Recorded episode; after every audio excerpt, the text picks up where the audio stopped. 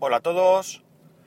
24 de abril de 2015, son las 8.54 y 16 grados en Alicante.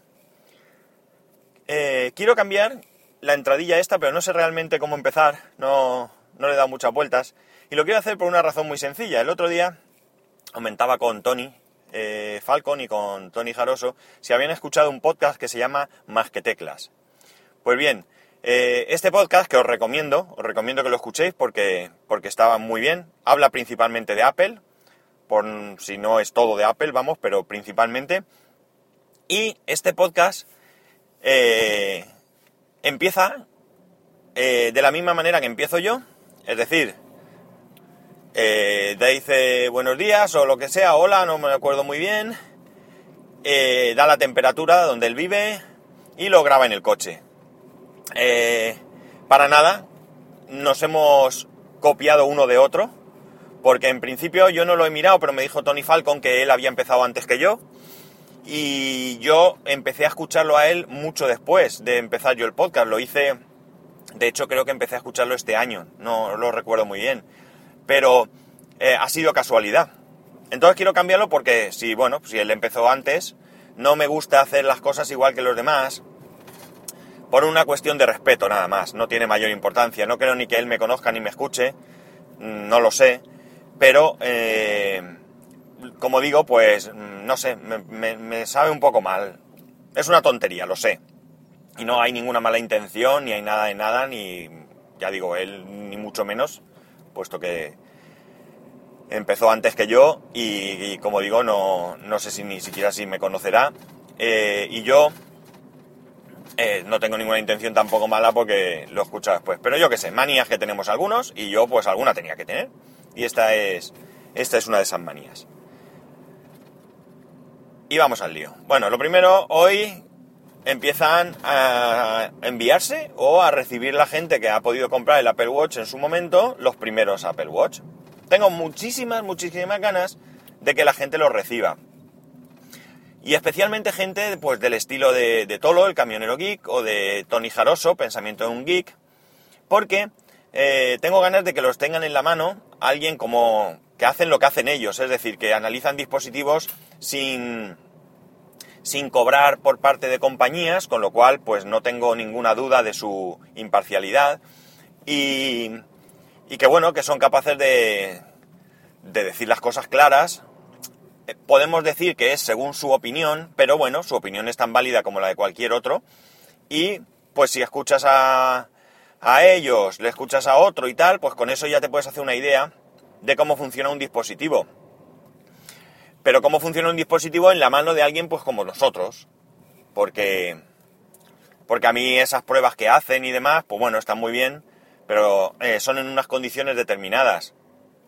Entonces, a mí realmente pues hombre, me, aportan, pero no me aportan lo que me, lo que me puede aportar el hecho de que, de que alguien, pues que con un uso similar al que yo le pueda dar, se lo ponga en la muñeca y me diga, pues mira, 18 horas durará en las condiciones que ellos dicen, pero en mis condiciones me dura dos días o me dura 5 mm, horas. Y eso es lo que realmente pues me va a ayudar a mí a tomar la decisión final de si comprar el reloj o no comprarlo. A priori sí que tengo interés, como sabéis, y me gusta cada día más lo que veo, pero eh, hay algunos factores determinantes que no los podré saber hasta que eh, la gente pues, corriente, como soy yo, lo tenga en su poder. Así que tenemos que esperar. Ahora voy a contestar, aunque lo he hecho por correo, porque es mucho más sencillo, a un correo electrónico que me ha mandado Ale, eh, que 19800, en el que me pregunta, eh, me comenta, mejor dicho, que tiene un Mac Mini de 2012 y que cómo podía hacer un Fusion Drive. Bueno, yo en el correo lo que le he contestado es, eh, yo no, no, le he hecho una guía de cómo hacerlo porque me parece un, poco absurdo. Lo que he hecho ha sido ponerle referencias a páginas web donde se explica cada paso. La primera página que le he puesto, bueno, lo primero que le recomiendo a él y a cualquiera que vaya a tocar un disco duro, sea del sistema operativo que sea, me da igual, es que haga una copia de seguridad. Esto es primordial, porque puede pasar cualquier cosa, puedes cometer tú un error o puede, yo qué sé, lo que sea que pueda pasar. Así que siempre, siempre una copia de seguridad, aunque también deberíamos de tener una copia de seguridad habitualmente, salvo que lo que tenemos no nos importe absolutamente nada y nos sea más rentable volver a instalarlo todo desde cero y chimpún.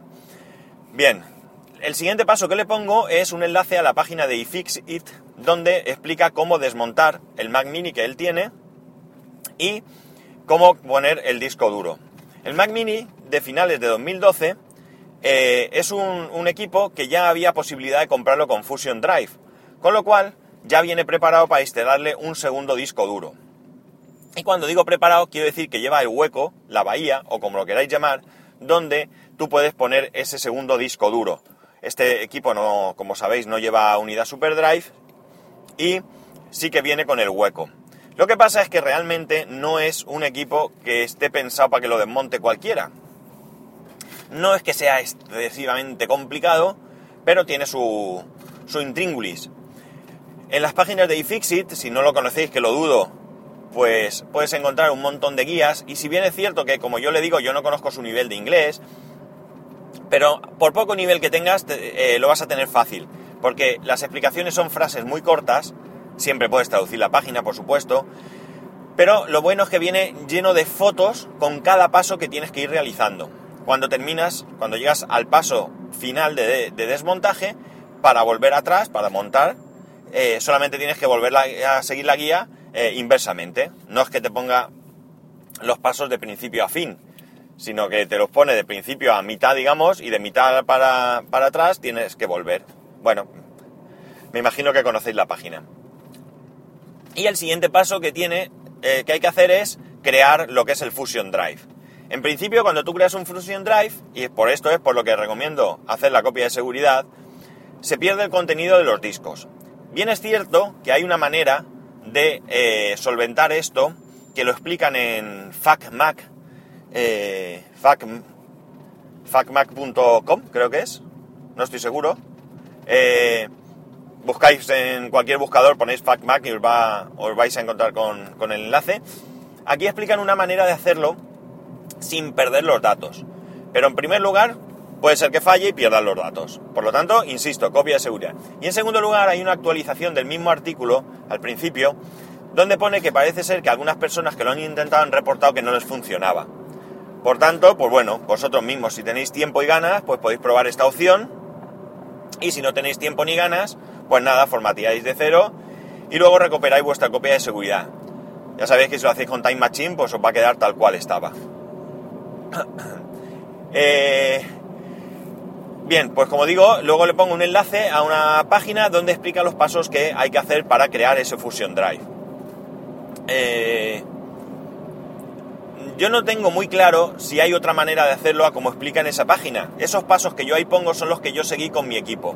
Pero mi equipo es del 2009 y teóricamente, o mejor dicho, oficialmente, no soporta Fusion Drive.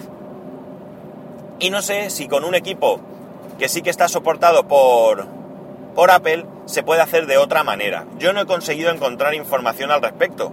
Todas las páginas que, he visitado donde explican cómo hacer el Fusion Drive, tanto en español como en inglés, ponían los mismos pasos. Quizás en un equipo como este 2012 tú puedas arrancar con un CD, bueno, no tiene CD, con un pendrive de recuperación o lo que sea, y desde las utilidades del disco sí que te permite hacer directamente el Fusion Drive. Ya digo que no tengo, no tengo más información al respecto, que yo le he puesto los pasos que yo conozco. Y por supuesto, pues cualquier duda, pues que aquí me tiene para, eh, para, para intentar ayudarle en la medida de mis posibilidades. Bueno, ayer recibí mi primer paquete de Amazon, del pedido que he hecho para ampliarlo en Mac. Como no sé si os lo dije, probé la opción de que me lo enviasen a un punto de recogida. Creo que sí que os lo dije. Eh, podía elegir correos o un videoclub que está cerca de mi casa. Hay floristerías, hay todo. Realmente no son puntos de recogida de Amazon, son puntos de recogida de UPS. Eh, yo decidí el videoclub porque correos es un caos. Hay unas colas impresionantes. Y puestos a probar, yo ya sé cómo funciona correos, ya lo he utilizado otras veces, pero quería ver cómo funcionaba esto. Yo recibí mi mensaje, todos los mensajes te los envía directamente Amazon. Este videoclub no te informa, eh, ni UPS tampoco informa. Amazon me mandó un correo diciendo que ya podía ir a recoger mi pedido, mi paquete, perdón. Me acerqué por la tarde y había allí una chica trabajando, no estaba en ese momento a la vista, salió de, dentro. Le comenté lo que quería, me pidió el DNI, me hizo firmar en una PDA que, con la que escaneó el código de barras del paquete, me lo dio y nada, fue súper rápido. Así que la experiencia buena. ¿Qué tiene de bueno esto? Pues que tiene un horario bastante amplio, con lo cual yo puedo ir a recogerlo cuando quiera, que está cerca de mi casa, no tengo que ir al transporte, que siempre me pilla bastante más lejos, y es rápido, es rápido porque, porque no hay, como digo, mucha gente.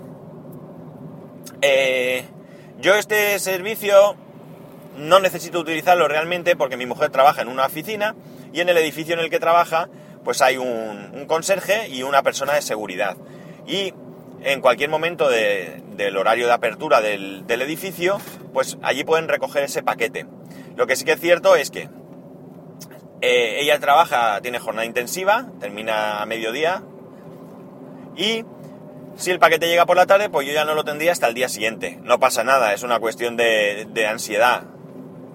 Y si no pudiese resistirlo, pues tendría que bajar y también me pilla lejos. Pero en principio yo siempre elige, elegir esta opción porque normalmente los paquetes siempre se los entregan por la mañana. Así que a mediodía o por la tarde cuando nos vemos, pues ella me trae el paquete y arreglado.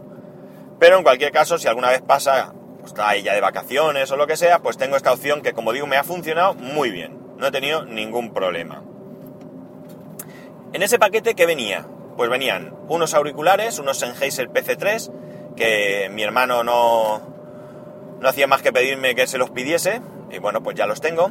He aprovechado para pedir aquel famoso cable que os hablé para conectar estos auriculares que tienen el mini jack de micrófono y auriculares a un solo cable para conectarlo a móviles o a equipos como el iMac que solo tiene una entrada, salida para ambos. ¿Y qué más venía? Viene la ampliación de memoria para el Mac, los 8 GB y viene eh, ¿Qué es el otro? Ah, sí, el cable mini DisplayPort, el cual estuve probando y perfecto, muy bien. La ampliación de memoria, pues yo quise, quise esperarme a hoy, me dejé allí el paquete, pero en un momento dado pues me pudo la ansiedad y la instalé. Lo primero que descubrí es que el iMac por dentro tiene que tener de polvo, vamos, hasta la saciedad. No hace mucho mi hermano, uno de mis hermanos, me dijo que lo había desmontado y lo había lavado en la bañera. Lo había lavado con agua y jabón, o con agua solo, no lo sé. Luego lo había secado súper bien y que lo había montado. Y que le iba perfectamente, excepto que se ha cargado un cable que en principio no nota ninguna diferencia de que esté conectado a que no lo esté. Pero que esto no se lo cargó al lavarlo, esto se lo cargó al desmontarlo. No sé. Hay que tener cuidado. Pues bien, con la ampliación de memoria, ¿qué he notado?